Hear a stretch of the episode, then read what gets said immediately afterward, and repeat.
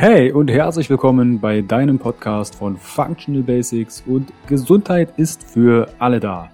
Ich freue mich, dass du eingeschalten hast.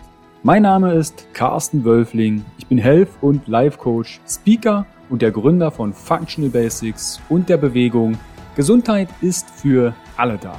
Functional Basics vereint dir die besten und effizientesten Werkzeuge, erprobte Schritte und authentische Experten aus verschiedenen Fach- und Lebensbereichen, sodass du deine Ziele nachhaltig erfolgreich erreichst und das Leben erlebst, was du dir wünschst. Erhalte die richtigen Tools und Impulse und kreiere gemeinsam, entspannt und flexibel Schritt für Schritt deine Basis für mehr natürliche Gesundheit, Entfaltung deiner Persönlichkeit, mehr Bewusstsein und Lebensfülle. Functional Basics ist quasi dein Fundament, um richtig gesund, glücklich alt zu werden. Weitere exklusive Informationen zur Folge findest du in den Show Notes und auf meiner Homepage www.functional-basics.de. Teile den Podcast im Social Media. Warum? Gesundheit ist für alle da. Ich wünsche dir viel Spaß bei dieser Folge. Dein Carsten. Herzlich willkommen wieder beim Interview von Functional Basics und deiner Bewegung. Gesundheit ist für alle da. Hier spricht Carsten und falls du das allererste Mal hier reinhörst, fühle dich herzlich willkommen. Hier dreht sich um das Thema, wie werden wir richtig glücklich, gesund, alt? Was ist die Basis dazu? Und dazu lade ich mir immer wieder fantastische Gäste ein, um dir Mehrwert und neue Perspektiven zu geben. Und dazu schauen wir uns heute das Thema an, wie alles in deinem Leben möglich wird, im Gleichgewicht zwischen Körper und Geist. Und dazu habe ich mir die Personal Trainerin für Körper und Geist, Gründerin vom Bewegungskind, Marie Dietrich eingeladen. In ihrer Arbeit verbindet Marie mentale Prozessarbeit mit funktionellem präventiven Training für natürliche Körperregulation, maximale Energie und Vitalität. Hallöchen, Marie. Hallo, hallo Carsten. Schön, dass ich da sein darf. Ich danke dir auch für deine Zeit und dass wir hier in dem Rahmen des Podcasts, des Interviews, den Zuhörerinnen und Zuhörern Mehrwert mitgeben können. Und bevor wir auf die Headline eingehen, wie du das Ganze verbindest zwischen Körper und Geist, wie bist du dann selbst zu diesen Themen gekommen? Gab es da eine Lebensgeschichte und was fasziniert dich an den Themen so sehr?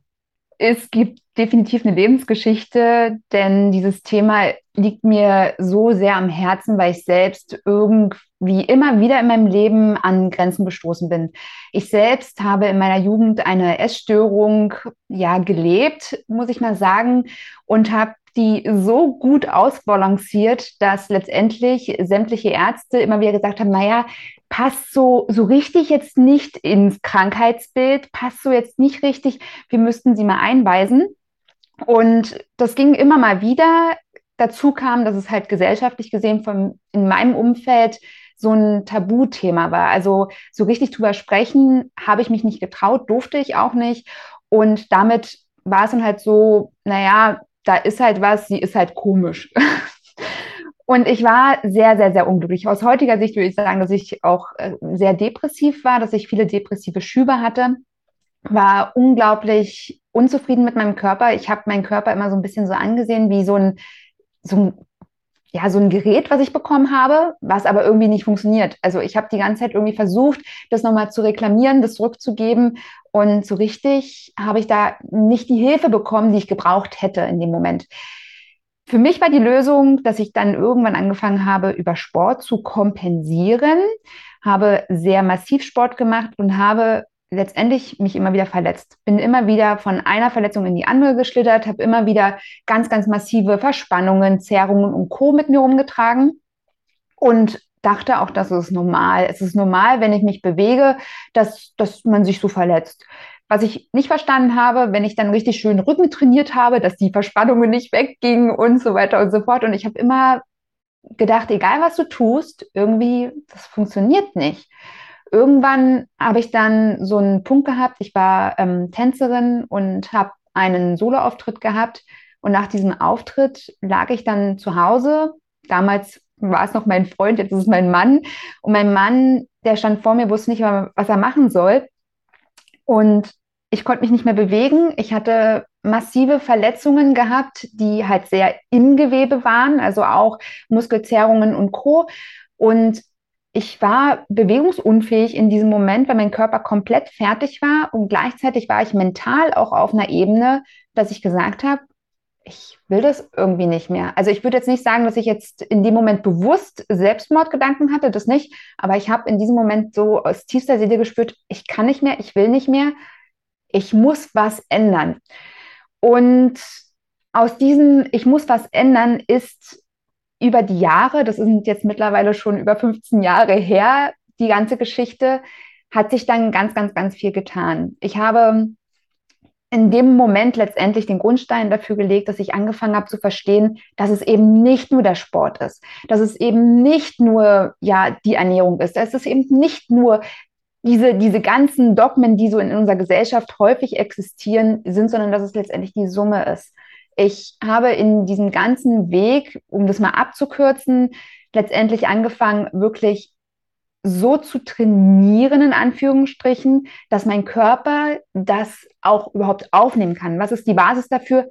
Bewegung. Also wenn ich mich den ganzen Tag nicht bewege, die ganze Zeit nur von meinem Bett letztendlich ins Auto zum Schreibtisch und wieder zurück mich bewege und dann versuche das Ganze mit einem ganz harten Lauf zu kompensieren, wird der Körper letztendlich das nicht unbedingt übertragen können. Und da ist letztendlich auch bei mir der Schlüssel irgendwann gefallen, dass der erste Schritt Bewegung daraus gesehen defizitorientiertes Training so trainieren, dass es auch effektiv ist. Dass es nicht nur anstrengend ist und ich sagen kann, oh, jetzt, heute habe ich mal alles gegeben, sondern dass ich wirklich merke, dass mein Körper, mein ganzes System davon profitiert. Der nächste Schritt war natürlich auch die Ernährung. Da durfte ich ganz, ganz viel Arbeit auch leisten für mich persönlich, gerade im Hinblick auf die Essstörung und trotzdem habe ich die nicht losgekriegt. Irgendwie, ich hatte immer das Gefühl, das ist so ein, so ein Zwang. Ich bin eingesperrt und zwinge mich. Ich rede da auch mal ganz gerne von dem inneren Richter, der die ganze Zeit in mir sagt, ja, schuldig im Sinne der Anklage, ab ins Kittchen und äh, du musst weiter leiden. Und das war letztendlich der letzte Schritt, wo ich ungefähr vor sieben Jahren angefangen habe. Das war nach der Geburt meiner Tochter, wo ich dann gesagt habe, so irgendwas das muss doch mehr geben. Und das war für mich letztendlich das Bindeglied von allem. Dieses Bindeglied zu sehen, es fängt in mir an. Ich kann noch so sehr im Außen hasseln, ich kann noch so viel tun und machen.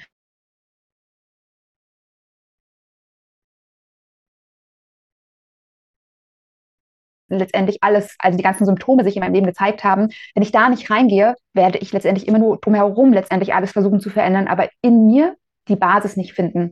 Und bei mir war der Schlüssel, dass ich angefangen habe zu meditieren, über das Meditieren in verschiedene Prozessarbeiten reinzugehen. Prozessarbeit bedeutet, dass wir in Situationen im Prinzip simuliert über Hypnose, über Meditation oder ähnliche Prozesse reingehen und letztendlich uns die Themen anschauen in einer sanften Art und Weise Dinge uns gegenüberstellen, um sozusagen das Pflaster von der Wunde abzureißen, um Luft dran zu lassen, um die Sachen heilen zu lassen, um zu sehen, was daraus entsteht. Da kommen natürlich auch Glaubenssätze und Co. mit dazu.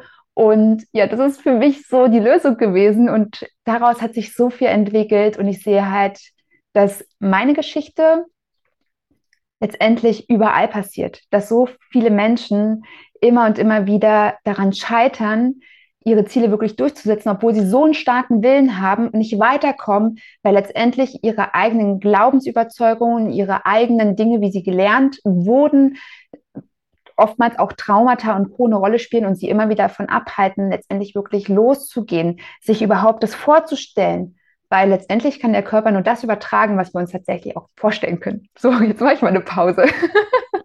Ich finde das sehr wichtig. Zum einen einmal natürlich die eigene Geschichte, weil das Berührungspunkte auch mit Klientinnen, Klienten, aber auch mit, mit Menschen, die, und ich finde das wichtig. Du hast gesagt, Essstörung. Es sind Dinge, wir sind 2022, es sind keine Themen, die du einfach auf den Tisch sagst und sagst, hey, übrigens, ich habe ein gestörtes Essverhalten. Oder oh, Bewegung. Es gibt Momente und es gibt auch Menschen, die sagen, sie hassen Sport. Ich kenne viele Menschen, die sagen, ich ich mache das, aber ich mache es nicht gerne.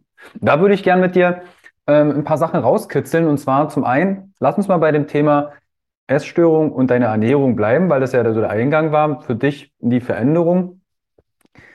Was war für dich der erste Schritt, um aus diesem gestörten Essverhalten rauszukommen? Was war so für dich der erste Schritt? Mhm. Der erste Schritt war tatsächlich, mir selbst einzugestehen, dass die Art und Weise, wie ich an mich ernährt habe, dass die Dinge, die ich gegessen habe, letztendlich schon mal auf der Basis grundtoxisch sind für mein System. Also ich will da jetzt nicht ein großes Fass aufmachen. Jeder darf natürlich selbst für sich entscheiden, was er isst und was er nicht isst. Aber für mich waren all diese Produkte, die es im Supermarkt gibt, alles, was verarbeitet ist, toxisch für mein System. Und diese, diese, dieser toxische Zustand, der letztendlich ja immer wieder darauf ja, basiert hat, dass ich viele, viele, viele Zucker zu mir genommen habe in großen Massen, war letztendlich auch wieder ein Einflussgeber für meine mentale Fitness, für meine Psyche, für sämtliche Qualitätsabläufe in meinem gesamten System. Also mir das einzugestehen, zu sagen, könnte es sein, dass die Mischung aus äh, puren Zucker und Milch, also diese typischen Joghurts, dass das einfach nicht funktioniert. Könnte es sein, dass die Tüte Gummibärchen vielleicht genau das Problem das, äh, letztendlich sind? Und ich habe angefangen, nicht alles auf einmal zu machen, weil das war mir schon damals bewusst, dass wenn ich mich selbst überfordere, dass ich dann eher aufgebe und wieder in alte Muster reinfalle. Und ich habe, da habe ich aber das noch nicht bewusst gemacht, ich habe wirklich Stück für Stück angefangen. Ich habe beim Frühstück angefangen, habe beim Frühstück hingeguckt, okay, was isst du da? Ich habe häufig, weil ich damals glaubte, das ist, das ist was Gutes, so ein Knuspermüsli immer gegessen oder, ähm, weiß nicht, ein, ein ganzen, ganzes Paket Quark mit irgendwelchen, ja, weiß nicht, ganz viel, ganz viel Nüssen und irgendwelchen Crunch-Geschichten, also ganz, ganz viele Dinge, die vielleicht gut gedacht waren, aber die letztendlich trotzdem von den Inhaltsstoffen nur so semi waren, die letztendlich wieder dazu geführt haben, dass ich viel, viel Industriezucker erstmal mich in mein System geladen habe und dass erstmal der Blutzuckerspiegel zwar hochgegangen ist, aber das ja letztendlich nicht nachhaltig ist. Ich habe das System trotzdem weiter angesprochen. Ich habe dann Stück für Stück angefangen, einfach das mal zu hinterfragen, mir wirklich mehr, mehr die Sachen anzusehen, mal umzudrehen. Und da ist auch so ein Gedanke dabei entstanden, den ich bis heute vertrete. Wenn auf der Verpackung mehr als drei Dinge drauf sind, die ich nicht kenne, esse ich es nicht mehr. Mhm. Ja, also wenn da irgendwelche E-Geschichten drauf sind, ich weiß nicht, was es ist. Wenn ich es nicht weiß, woher soll mein Körper wissen, was er damit machen soll? Also so gehe ich letztendlich daran. Und das ist so, ein, so, so eine Art und Weise letztendlich daraus entstanden, wie ich das so durchziehe. Das heißt nicht, dass ich mich komplett clean heute ernähre. Das heißt nur, dass meine komplette Basis der Ernährung sehr, sehr, sehr ähm, darauf sich ausrichtet, was braucht mein Körper, was ist so artgerechte Ernährung mehr oder weniger. Und da bin ich zum Beispiel auch reingegangen, dass ich immer ganz viele Dogmen in mir getragen habe. Ich muss dreimal am Tag essen, ich muss viermal am Tag essen. Ich darf nicht erst warten, bis das Hungergefühl eintritt. Da gibt es ja so un unterschiedliche Ansichtsweisen und letztendlich habe ich das über Bord geworfen, alles, und habe heute ein, eine Art und Weise zu essen, wo es darum geht, Wann habe ich Hunger? Wann hat mein Körper Hunger? Wann braucht mein Körper Energie? Und kann die, Nahrungs, kann die Nahrung, die Nahrungsmittel, die ich zu mir nehme, tatsächlich mir diese Energie, die mein Körper braucht, basierend auf der Qualität meiner, meiner Bewegung, mein, meines Trainings, überhaupt übertragen? Also, was esse ich? Gibt mir dieses Nahrungsmittel wirklich Energie? Oder ist es vielleicht nur so eine Luftpumpe? genau, also das sind letztendlich diese Dinge, die für mich essentiell waren. Und daraus hat sich auch meine Psyche, meine Bewegung, mein gesamtes körperliches System Stück für Stück beruhigt. Dieses ganze zentrale Nerv Nervensystem, was die ganze Zeit durch all die Dinge, die vorher so immer wieder präsent waren, all die Nebenwirkungen sozusagen, haben sich so Stück für Stück reguliert. Und das war wie so ein Nebel, der die ganze Zeit vor meinen Augen war, der hat sich auf einmal gelichtet. Und mir ist auf einmal bewusst geworden, dass mein Körper ja all die Dinge, die es jetzt in unserer Gesellschaft gibt, und wie gesagt, ich will die nicht von Grund auf verteufeln, aber all diese Dinge, dafür ist mein Körper ja ursprünglich nicht gemacht. Das heißt nicht, dass ich überhaupt keinen Zucker essen darf. Das heißt bloß, dass er es letztendlich auf eine gewisse Art und Weise verarbeiten muss. Und es könnte sein, dass an der einen oder anderen Stelle einfach der Körper grundlegend damit überfordert ist, weil er es einfach nicht kann in diesem Moment. Ja, ich hoffe, ich mhm. habe jetzt die Frage getroffen. ja, was ich raushöre, ist einmal, um es zusammenzufassen, einmal, dass du dich mit deiner Ernährung selbst beschäftigt hast. Das ist ja schon mal ein großer Schritt und das Bewusstsein, warte mal, in der Ernährung kann ich etwas für mich positiv beeinflussen. Dann finde ich es sehr charmant, dass du jetzt nicht irgendein Label genannt hast, ich ernähre mich so und so. Das heißt, du hast dir dein, deine persönliche Ernährung gestaltet und ein Teil davon ist, dass du Dinge nicht isst, wenn du eine Zutatenliste liest und du kannst drei Dinge nicht oder kennst sie nicht, dass du es dann nicht kaufst.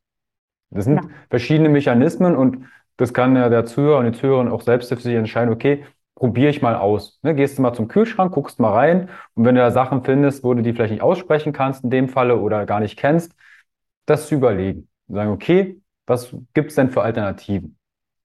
Und dann das Thema zweimal, dreimal, viermal essen. Ich würde da vielleicht persönlich ergänzen, aus meiner Welt, es sollte eine zielführende Ernährung sein. Ne? Wenn jetzt jemand zuhört und sagt, hey, ich möchte vielleicht zunehmen oder ich möchte ein bestimmtes Trainingsziel erreichen und er sagt, hörst du, ah, ich soll nur zweimal essen, dann könnte das vielleicht bisschen schwierig werden, auf deine Gesamtkalorien zu kommen oder auf bestimmte Nährstoffe, die du dann brauchst. Deshalb sollte die Ernährung, zumindest in meiner Welt, immer zielführend sein. Willst du abnehmen? Willst du so bleiben, wie ich bin? Will ich zunehmen? Muskeln, Fett runter, was auch immer? Alles hat seine Berechtigung. Das sollte halt zielführend sein, bin ich der Meinung. Ganz genau. Und ähm, dann lass mal in die Praxis reinschauen. Wie schaut so deine erste Mahlzeit aus? Dass wir mal so auf deinen Teller gucken?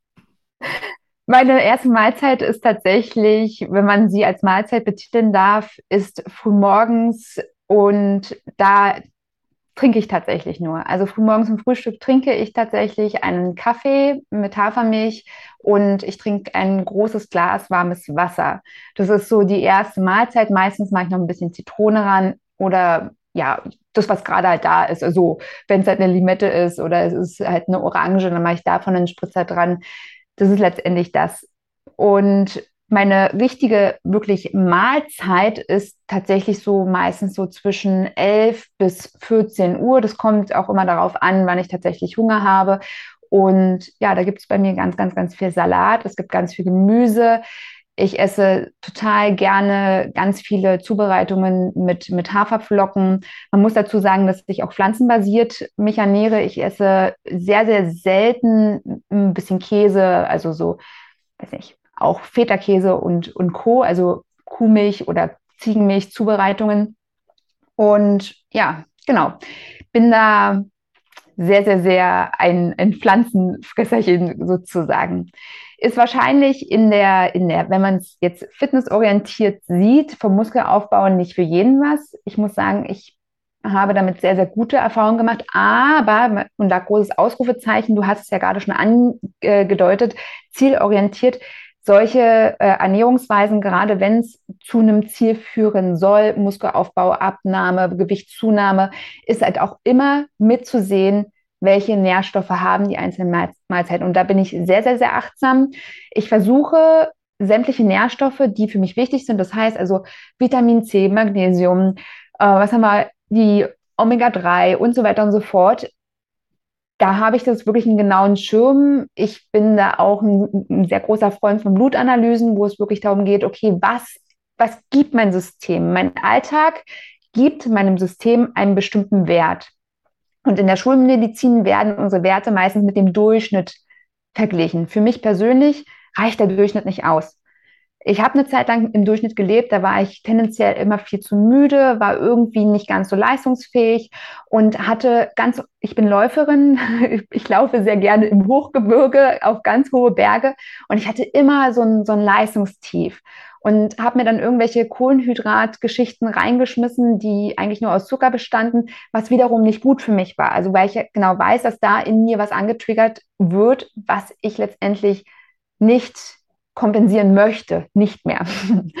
Und da habe ich einen genauen Blick, habe eine Blutanalyse machen lassen und supplementiere auch versuche aber in erster Linie komplett alles über meine Ernährung zu machen, schaue genau rein, okay, wie viel Gramm Protein hat das und das und das, schaue da rein, okay, was muss ich heute essen, um da einfach noch ein bisschen mehr reinzubringen. Und wenn ich das nicht schaffe, dann greife ich auch zu natürlichen Proteinpulvern zurück, also nicht irgendwelche Mischungen mit Zucker und Co. und supplementiere auch. Das ist aber mein persönlicher Weg, das muss nicht der Weg von jedem sein. Ja, also da vielen, vielen Dank auch, dass den, den Einblick. Ich glaube, wenn man sich mit der Ernährung in irgendeiner Form, ob das jetzt ein Label habt, ob das jetzt vielleicht irgendein Modell ist oder aus eigenem Interesse, du anfängst, deine Produkte mal umzudrehen, dich zu beschäftigen, bekommt mir das, bekommt mir das nicht, machst vielleicht mal ein Ernährungstagebuch und schreibst Symptome auf, ah, nach dem Käse bekomme ich Bauchgrummeln, nach dem, nach dem Lebensmittel oder Nahrungsmittel bekomme ich vielleicht ein bisschen Brennen auf der Zunge oder ich werde müde dass du da selbst raus, was tut mir eigentlich in diesem Moment gerade gut.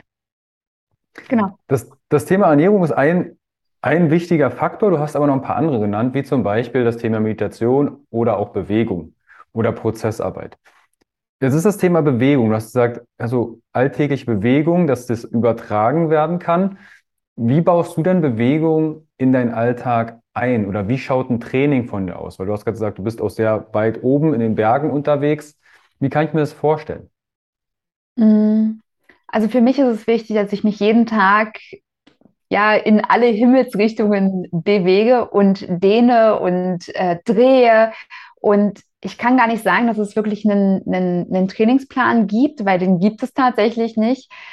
Ich stehe schon früh morgens aus, auf, mache meine kurzen Routinen im Badezimmer und ja, währenddessen meine Kinder so langsam wach werden, bewege ich mich hier einmal durch, den, durch die gesamte Wohnung, also hänge mich an die Treppe und ähm, ja, springe mal kurz auf die Couch und all diese Dinge, die jetzt wahrscheinlich alle Eltern sagen würden, oh Gott, dann springen ja meine Kinder auch auf die Couch.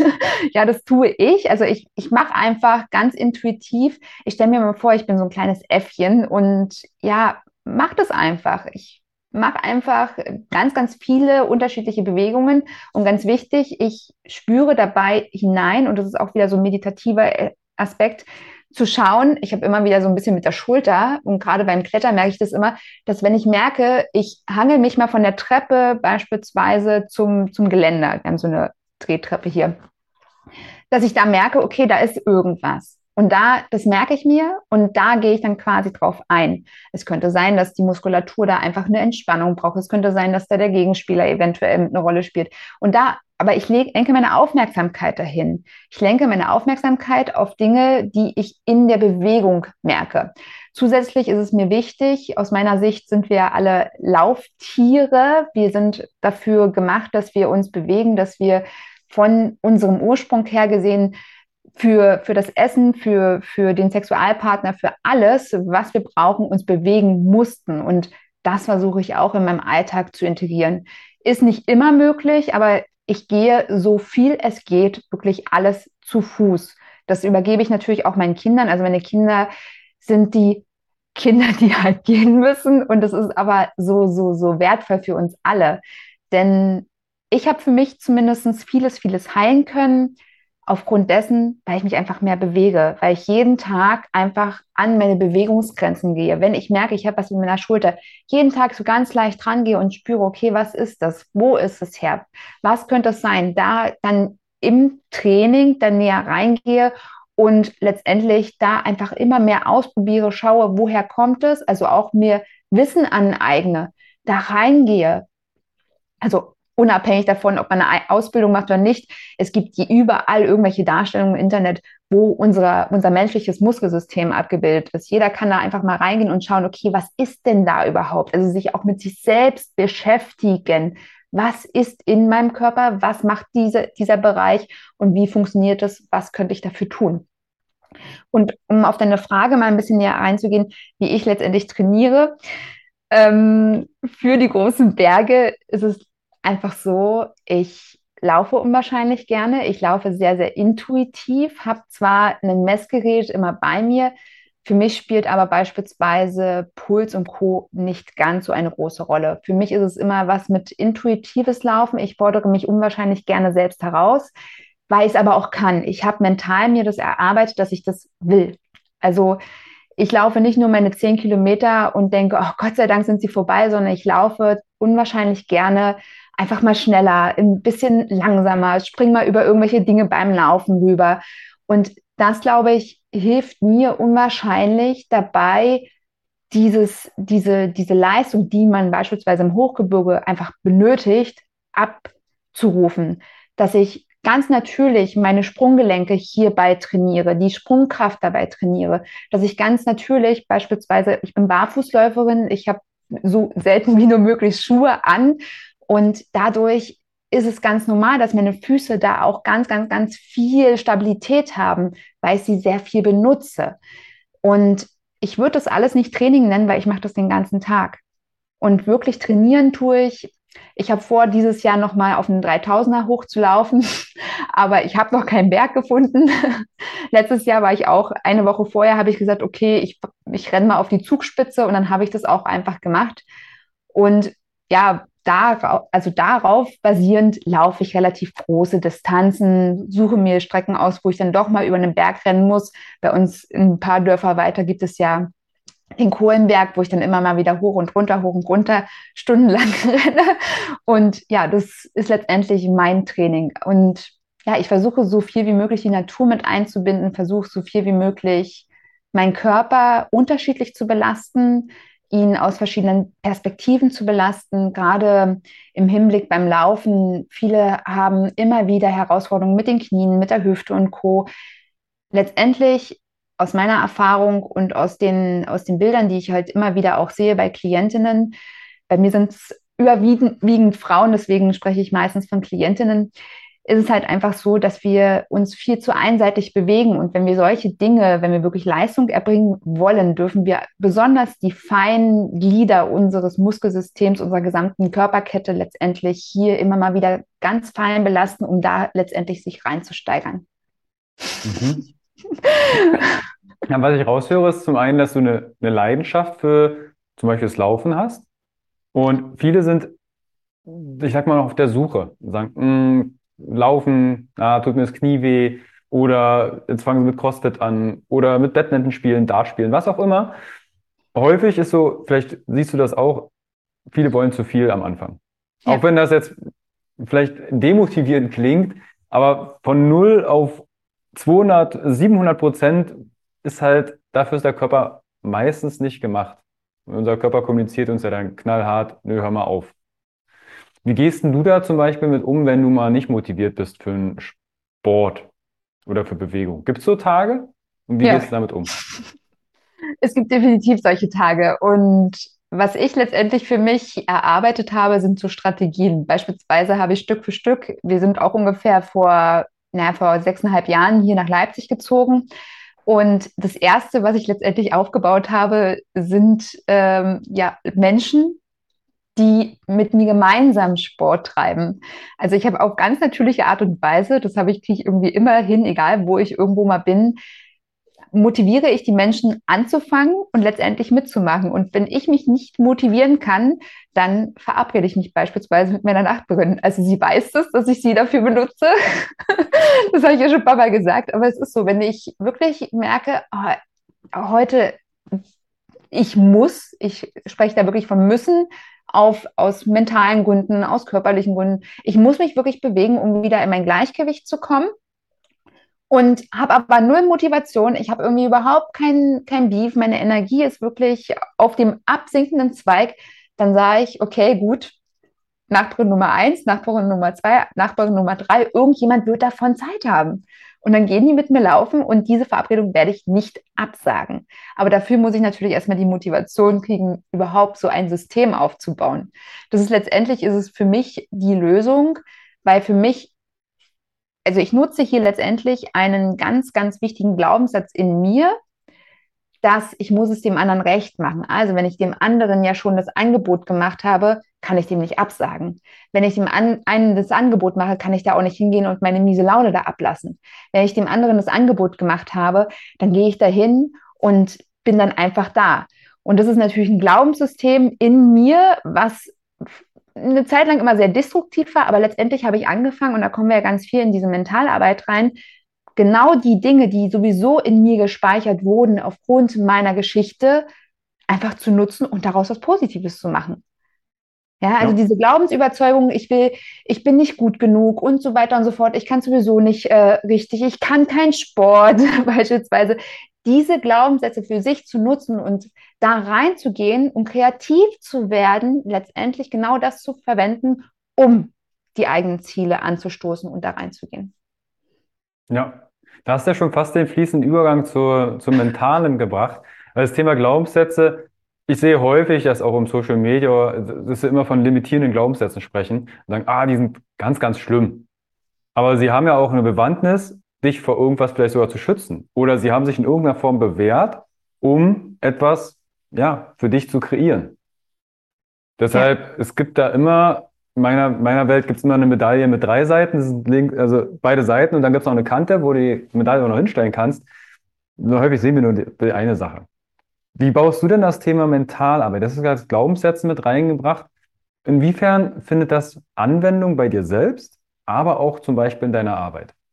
Mhm. Also ich würde fast sagen, dass ich alle Techniken, die ich für mich anwende, mittlerweile relativ fließend und unbewusst, dass ich die auch meinen Klienten mitgebe.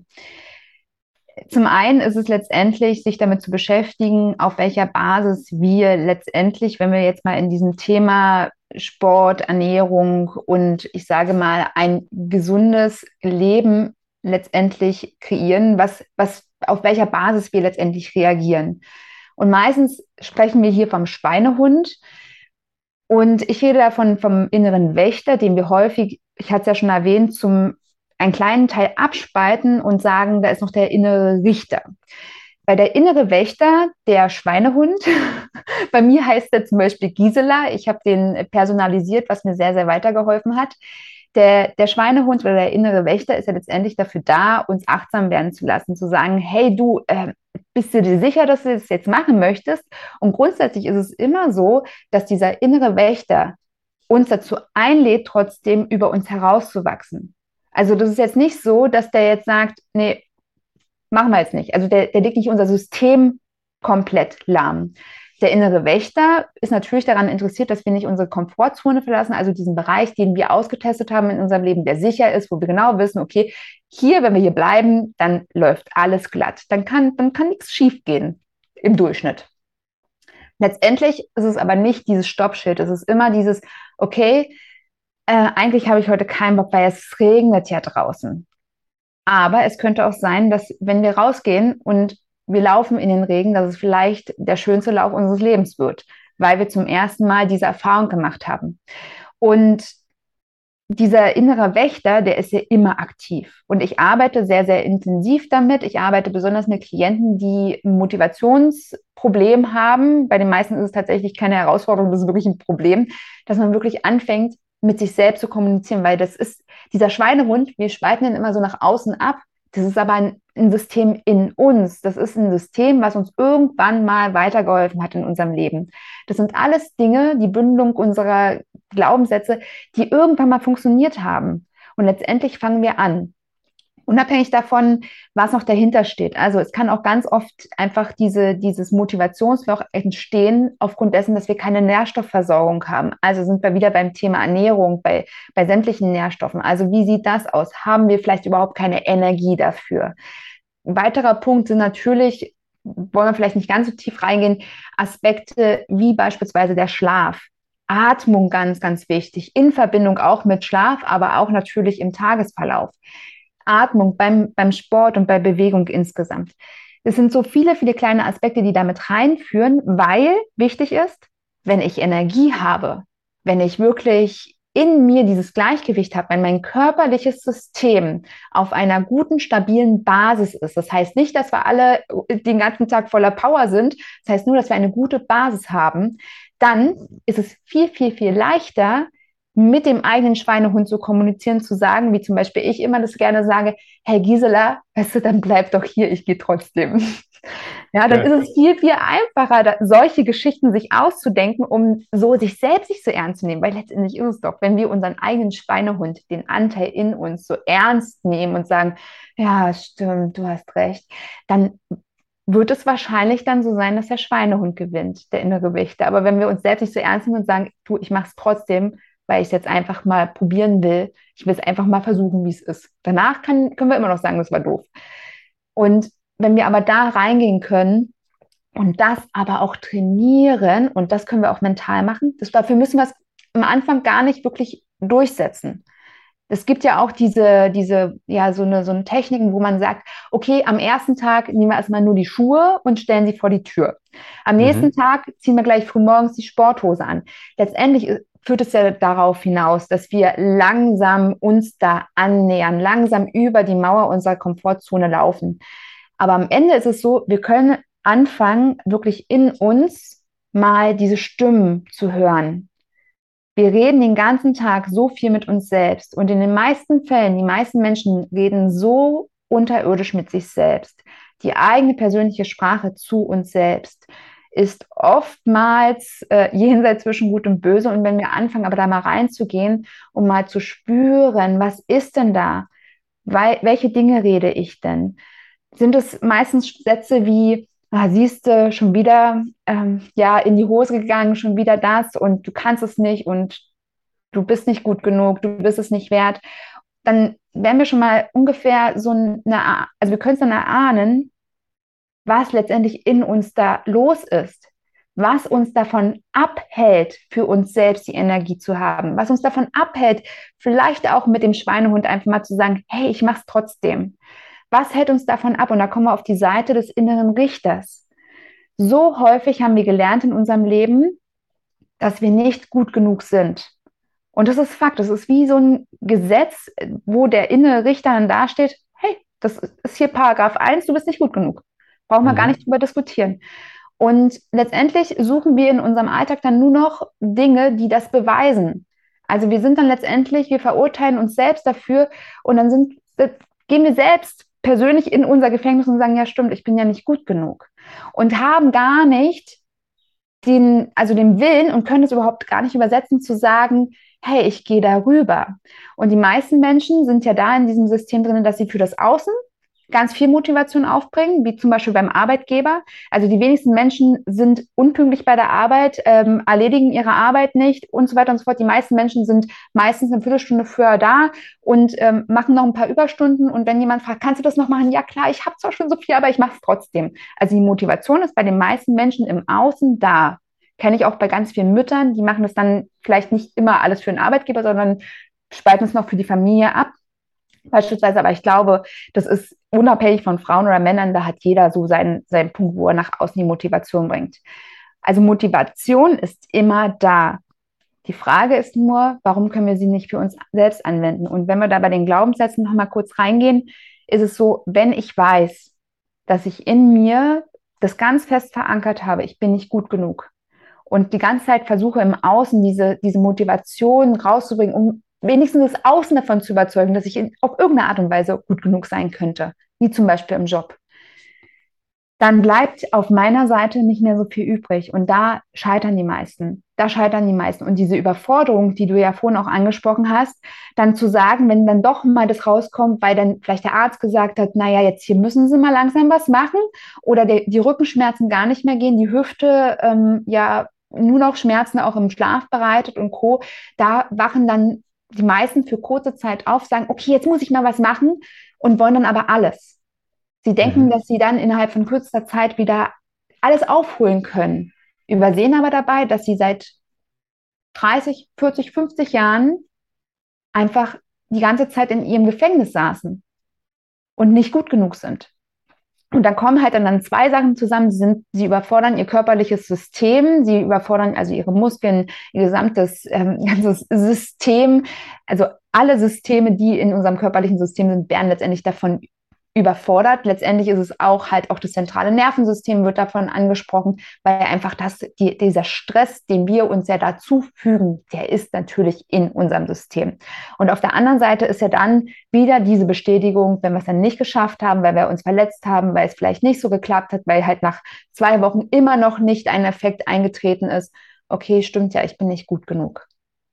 Und mhm. wir können so, so viel letztendlich bewirken, wenn wir da an diesem Kern anfangen. Also da in dieses Gefängnis reingehen und uns mal selbst zuhören, was da passiert. Und das können wir über so, so viele schöne Techniken machen, indem wir anfangen, diesen Glaubenssatz zu akzeptieren. Die meisten Menschen, die wissen das, die wissen es ganz genau. Sie würden es aber niemals sagen können, weil sie sich das selbst nicht eingestehen können. Sie könnten niemals sagen, ja, ich bin felsenfest davon überzeugt, dass ich hässlich bin. Ich bin felsenfest davon überzeugt, dass ich nicht gut genug bin.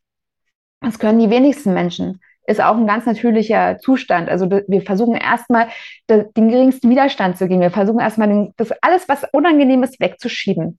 Das bringt uns aber nicht weiter. Was können wir also tun? Wir können genau dorthin sehen, uns das angucken, uns das bewusst werden und anfangen, nicht das wegzuschieben und wegzumachen, sondern Beweise dafür zu finden, warum das heute, ab jetzt, anders sein könnte.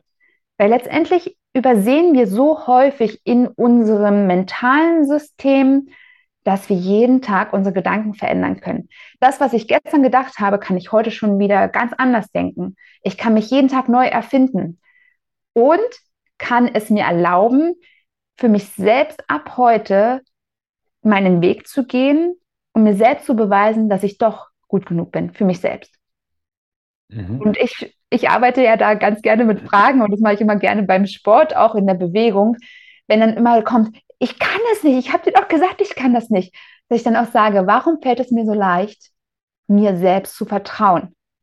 Warum fällt es mir so leicht, über mich selbst hinauszuwachsen? Warum fällt es mir so leicht, meine Schwächen und Fehler genauso zu lieben wie all meine guten Eigenschaften. Und ja, die, ich bitte dann auch immer, das nochmal zu wiederholen. Und es ist mein absolutes Lieblingstool, weil alleine, wenn diese Menschen, wenn die so ganz, ganz sehr in ihrer Schlaufe drin sind, diese Sätze wiederholen und, oder wenn sie sie nur denken, werden, wird diese, dieser Satz was mit ihnen machen. Und da ist es, das sind diese transformierenden Fragen, mit denen ich so gerne arbeite, es geht nicht um die Antwort. Es geht nicht darauf, dass wir die Antwort kennen müssen. Es geht um die Frage, weil, mhm. vielleicht kennst du das ja auch, wenn wir in einen Raum reinkommen und ja, da sitzen ganz viele Menschen und wir stellen einfach, einfach nur die Frage, wer möchte Reis haben? Egal, ob eine Person Reis haben möchte oder nicht, wird jede Person in diesem Raum diese Frage beantworten für sich. Er wird sie denken, mhm. er wird sie laut aussprechen und so weiter und so fort. Jeder Mensch wird diese Frage beantworten, weil unser System immer daran interessiert ist, Fragen letztendlich nicht offen zu lassen. Und das ist letztendlich das Geheimnis an diesem Tool transformierende Fragen.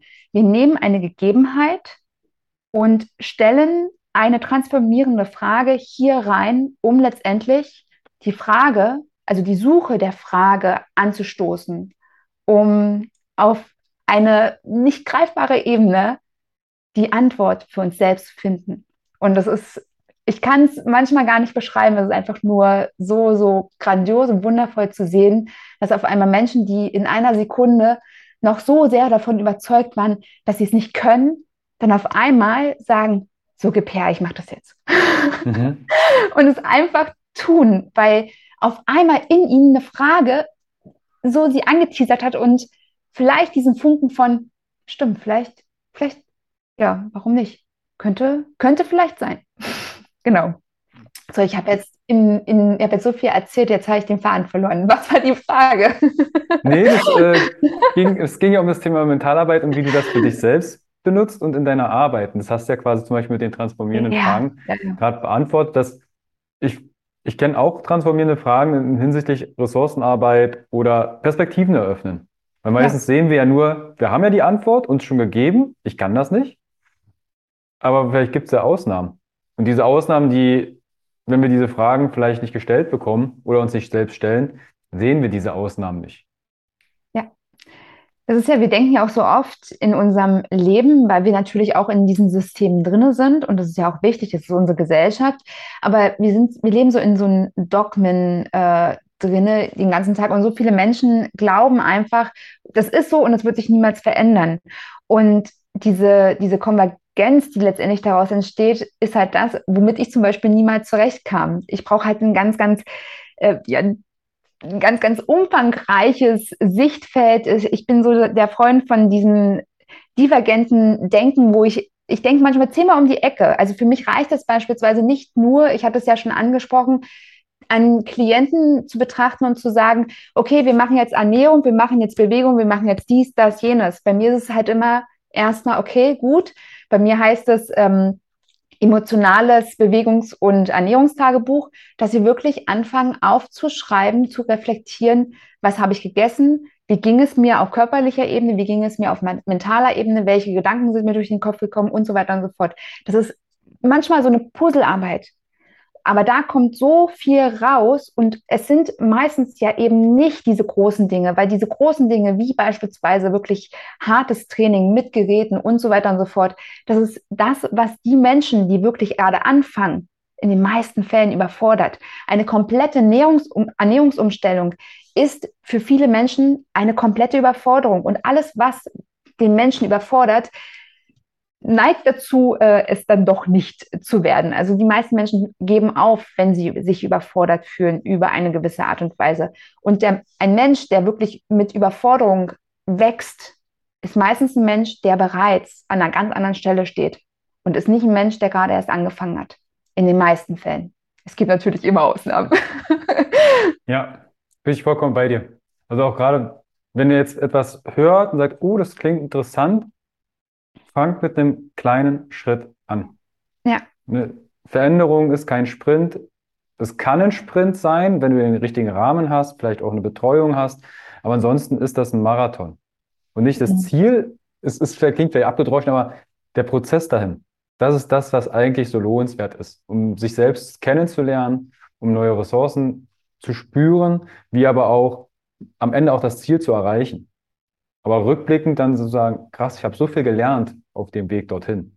Ja, und es sind wirklich die kleinen Sachen. Ich, äh, eine Geschichte von einer Klientin, die mich immer wieder begeistert, eine ältere Dame, die jetzt bald 70 wird, die einfach nur, es ging nur darum, täglich einfach sich zu bewegen, nicht mehr so kurzatmig zu sein und wir haben tatsächlich angefangen, die Nasenatmung zu üben, also wirklich Atemtechniken anzuwenden. Sie hat sich dann im, in der Nacht den Mund abgeklebt und es ging innerhalb von einer Woche, hatte sie auf einmal ganz andere Werte. Sie hatte auf einmal innerhalb von, von zwei Wochen, konnte sie wirklich große Strecken einfach mal gehen und ist jetzt zum Walken übergegangen.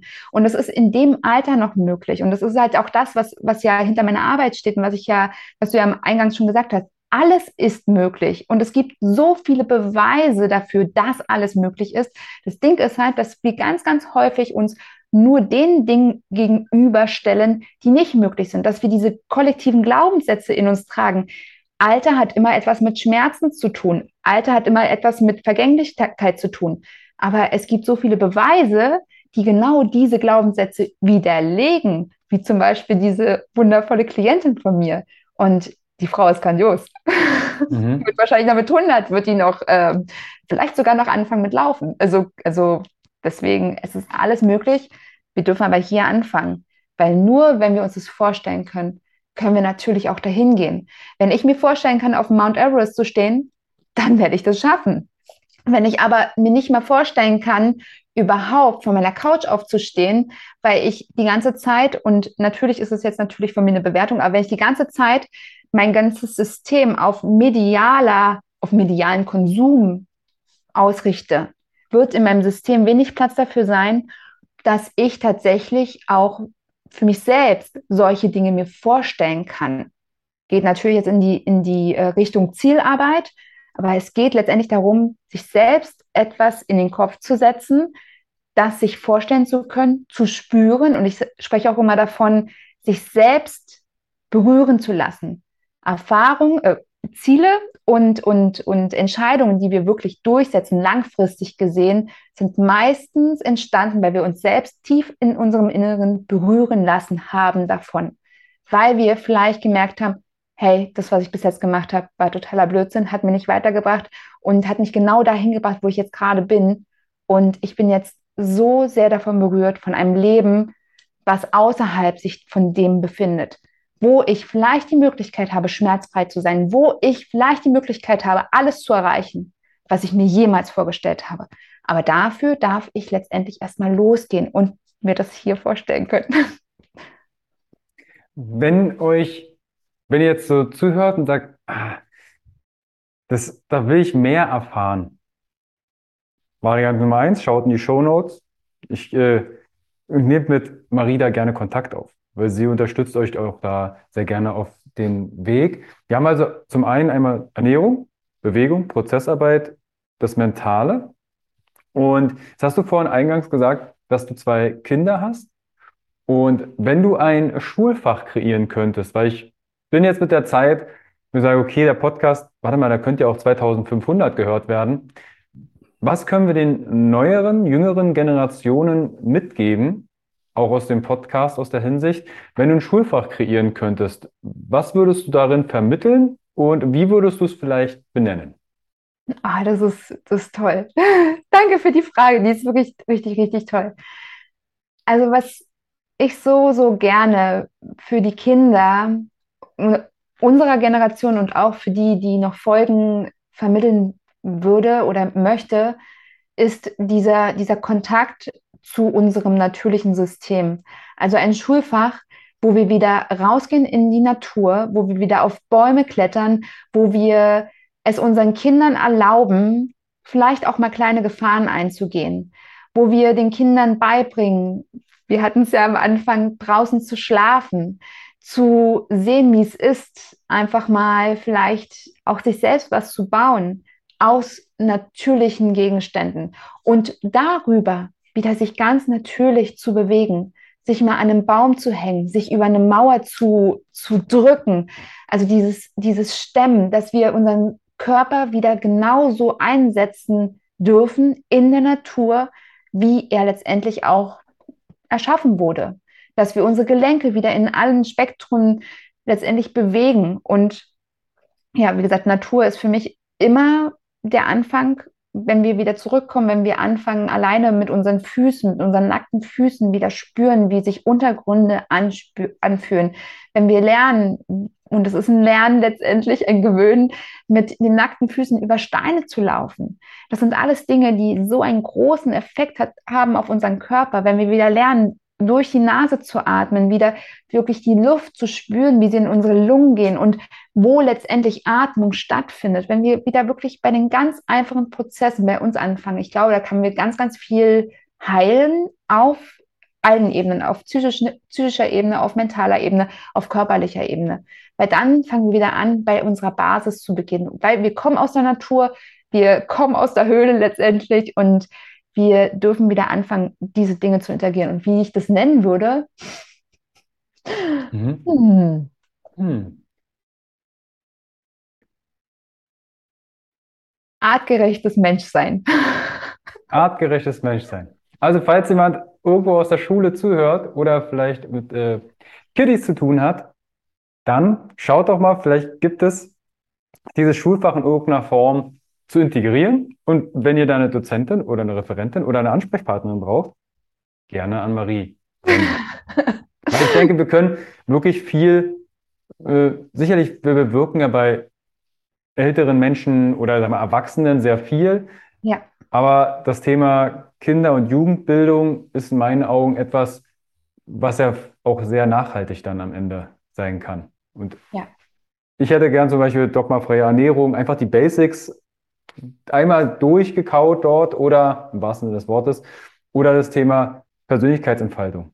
Was ist mit Werten? Wie entwickle ich äh, mein Selbstwertgefühl? Was kann ich tun, um Glaubenssätze zu transformieren und zu erkennen? Ich glaube, das würde viel, das wäre viel näher am Leben. Das soll nicht heißen, dass wir keine Mathe brauchen, keine Physik und Co. Das ist trotzdem dennoch wichtig, meines Erachtens, aber alles, was zum Leben dazu gehört, um halt ein unbeschwertes Leben zu führen. Ja, und um auch zu vermitteln, dass, du hast es gerade auch angesprochen, diese, diese Ernährung, dass wenn wir uns wieder auf die Basis ähm, zurückbesinnen, dass diese Glaubenssätze von, ach, dann darf ich doch gar nichts mehr essen und wo bleibt denn der Genuss, dass es ja eine ganz neue, ein neues Erleben ist von Genuss. Also ich habe jetzt viel, viel mehr Genuss in meinem Leben, wo ich wirklich weniger Lebensmittel letztendlich esse. Ich habe eine viel größere Vielfalt kennengelernt im Vergleich dessen, was ich ja vor, vor 20 Jahren zu mir genommen habe. Und das ist halt etwas, was wir erleben dürfen, wenn wir anfangen, es uns ja überhaupt zu erlauben. Einfach mal wirklich mich damit zu beschäftigen, was kann ich denn alles aus Haferflocken machen? Beispielsweise. Super. Marie, wenn jetzt jemand zuhört und sagt, ich möchte da mehr erfahren, wie kann ich denn mit dir Kontakt aufnehmen und wo erfahre ich mehr von dir? Hm, also ich führe einen wöchentlichen Podcast ebenfalls, der äh, erscheint immer montags, auch über Bewegungskind zu finden auf sämtlichen Plattformen und auch auf YouTube. Gleichzeitig auf meiner Homepage www.bewegungskind.com. Und ich bin sehr, sehr, sehr aktiv auf Instagram, wo ich ja häufig auch so ein paar Dinge mit ja, preisgebe, die so für mich wichtig sind, meine Energieroutinen, die kleinen Workouts, die ich empfehle, wo es einfach darum geht, erstmal in Bewegung zu kommen, wo es darum geht, auch anzufangen, auch wenn es nicht perfekt ist. Also das sind so diese, diese Plattformen, wo man mich erreicht und wo auch jeder ganz gerne mich persönlich ansprechen kann und darf. Das verlinke ich euch natürlich alles in den Show Notes. Klickt euch da gern durch. Auch äh, hört gerne bei Marie in den Podcast rein, verlinke ich euch auch alles. Und wenn ihr mit Marie Kontakt aufnehmt, dann bestellt die Grüße von Carsten. Dann weiß sie, ah, ja, da war was mit dem Podcast. Alles, was kostenfreien Content angeht, Social Media, Instagram und Co., schätzt das bitte wert. Abonnieren, liken, kommentieren, euren Liebsten schicken, wenn ihr sagt, hey, das äh, hat einen Mehrwert und könnte einer anderen Person weiterhelfen. Gerne weiterleiten und dann auch Kontakt aufnehmen, Fragen stellen, weil dafür machen wir das Ganze. Cool. Marie, ich danke dir vielmals einmal für die auch privaten Einblicke bezüglich der Essstörung. Es ist nicht selbstverständlich, dass das so ausgesprochen wird und auch die einzelnen Facetten deiner Arbeit und wie du sie in dein eigenes Leben integrierst. Vielen, vielen lieben ja. Dank. Ich danke nochmal dir für den Raum. Dann hören wir uns vielleicht wieder. Schaut euch die Shownotes an, abonnieren, kommentieren bei iTunes und Spotify, gerne bewerten und dann hören wir und sehen wir uns bald wieder. Ciao. Ciao.